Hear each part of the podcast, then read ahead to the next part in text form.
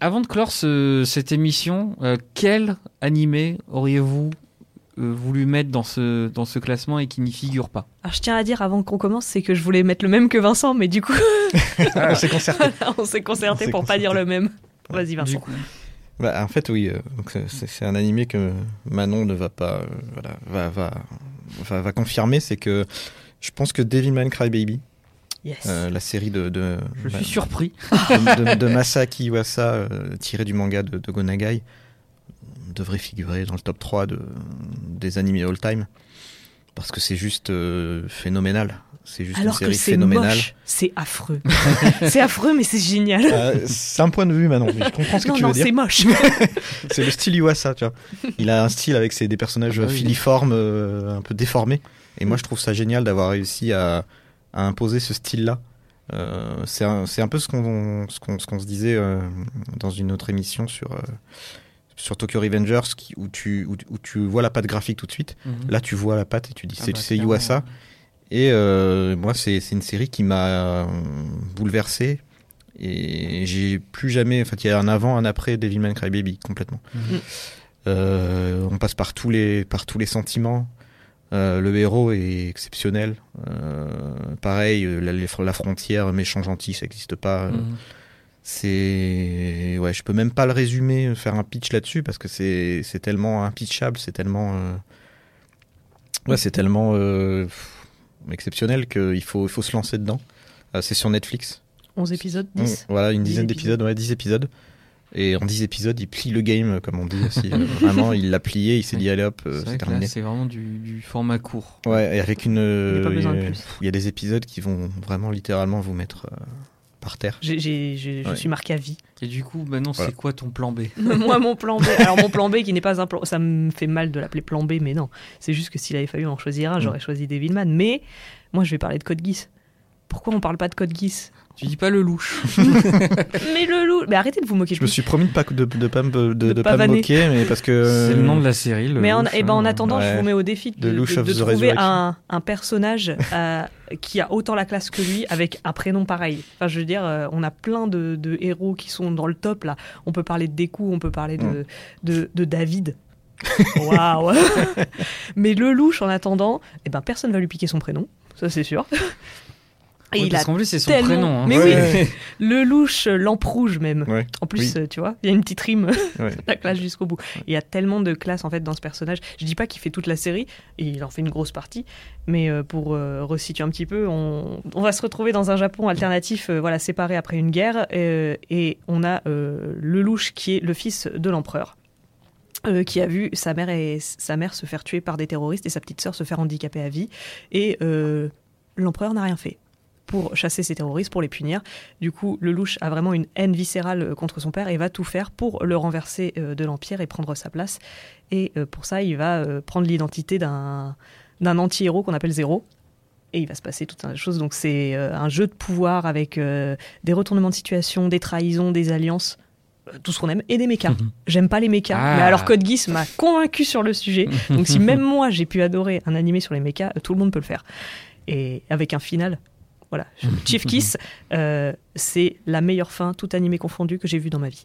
D'ailleurs- on, on en avait parlé avec toi, Manon. euh, Tu, tu conseilles pas de voir le film derrière, euh, Absolument pas. qui, qui gâche la fin. Qui gâche complètement la Ouais. fin.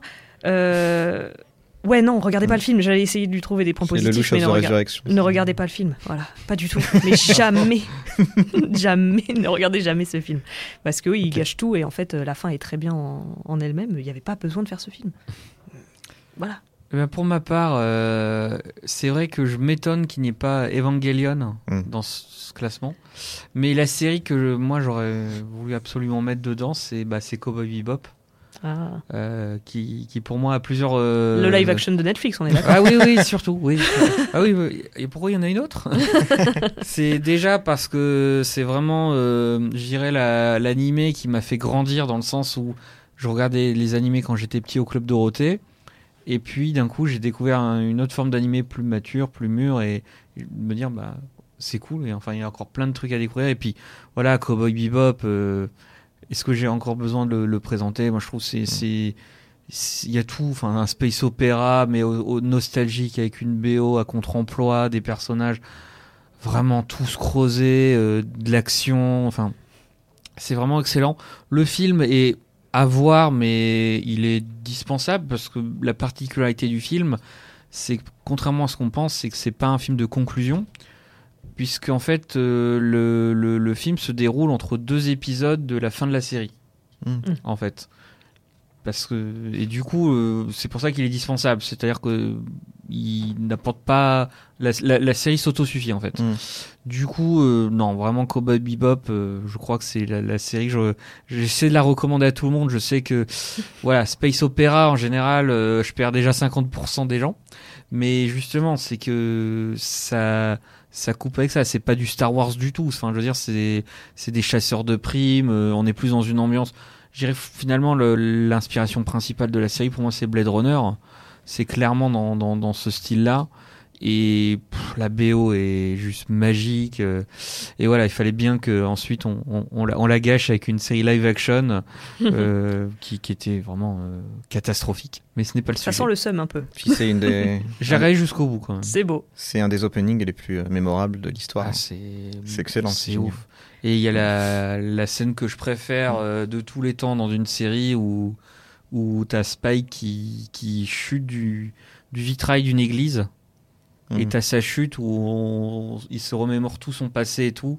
Et il a comme le temps de jeter une grenade. euh, et Ah, enfin, c'est- c'est, elle est incroyable. Enfin, cette scène, euh, à elle seule, c'est un, c'est un chef-d'œuvre qu'on pourrait étudier dans, Mm. dans toutes les écoles de, de mise en scène. Moi, je, la trouve incroyable. Mais Spike, c'est vraiment un des personnages, pareil, un des personnages les plus euh, marquants de, Ah de, l'histoire des animés. Ah, c'est il un, c'est un super personnage. J'a- J'adore vraiment son, son, son arrogance, sa nonchalance. Et, euh, et vraiment, c'est top. Et je suis d'autant plus déçu que j'ai pas, j'ai pas vu la série live action. Je suis d'autant plus déçu qu'ils aient foiré la série live action parce qu'il y avait aussi un, un énorme potentiel. Ah ouais, non, mais. Vraiment, c'est- vraiment dommage. c'est qu'ils sont à mi-chemin Mm. entre le, le- la série en cosplay et à mi-chemin entre un truc où ils ont rien compris, du coup ils font n'importe quoi. Mm. Où le méchant c'est. Enfin, t'as, t'as le, le- le méchant qui est euh, Vicious. Mm. Qui, qui est juste incroyable, qui a une introduction de fou dans la série et tout. Et là, c'est un mec, mais c'est vraiment euh, une larve. C'est-à-dire, en fait, il, il, il rate tout ce qu'il fait, il se plaint à ces espèces de boss et tout. Enfin, c'est, ils ont complètement niqué le personnage, quoi. C'est vraiment, je, je comprends pas. Donc pourquoi ils ont fait ça? Mais bref, ce sera un autre débat. Euh, on va, on va en rester là. Un top 10, donc, où globalement, il y a des séries qu'on ne remet pas en cause, d'autres plus surprenantes. Mm. On verra si, au fil des années, peut-être que ce, ce classement sera amené à changer. Mais voilà, pour une fois, on se moque de vos goûts, chers internautes, et non pas euh, vous des nôtres. Et puis, bah, sans rancune, n'hésitez pas à écouter les autres numéros d'Animéa et abonnez-vous surtout à la chaîne euh, Allociné Podcast. Et puis, un grand merci à Raphaël et Marjorie euh, côté euh, backstage pour euh, l'enregistrement et surtout le montage de cette émission. Il va y en avoir besoin. voilà, je pense. Et puis, bah, à bientôt pour d'autres numéros euh, Animéa. Salut, à bientôt. Salut. Salut. Allociné,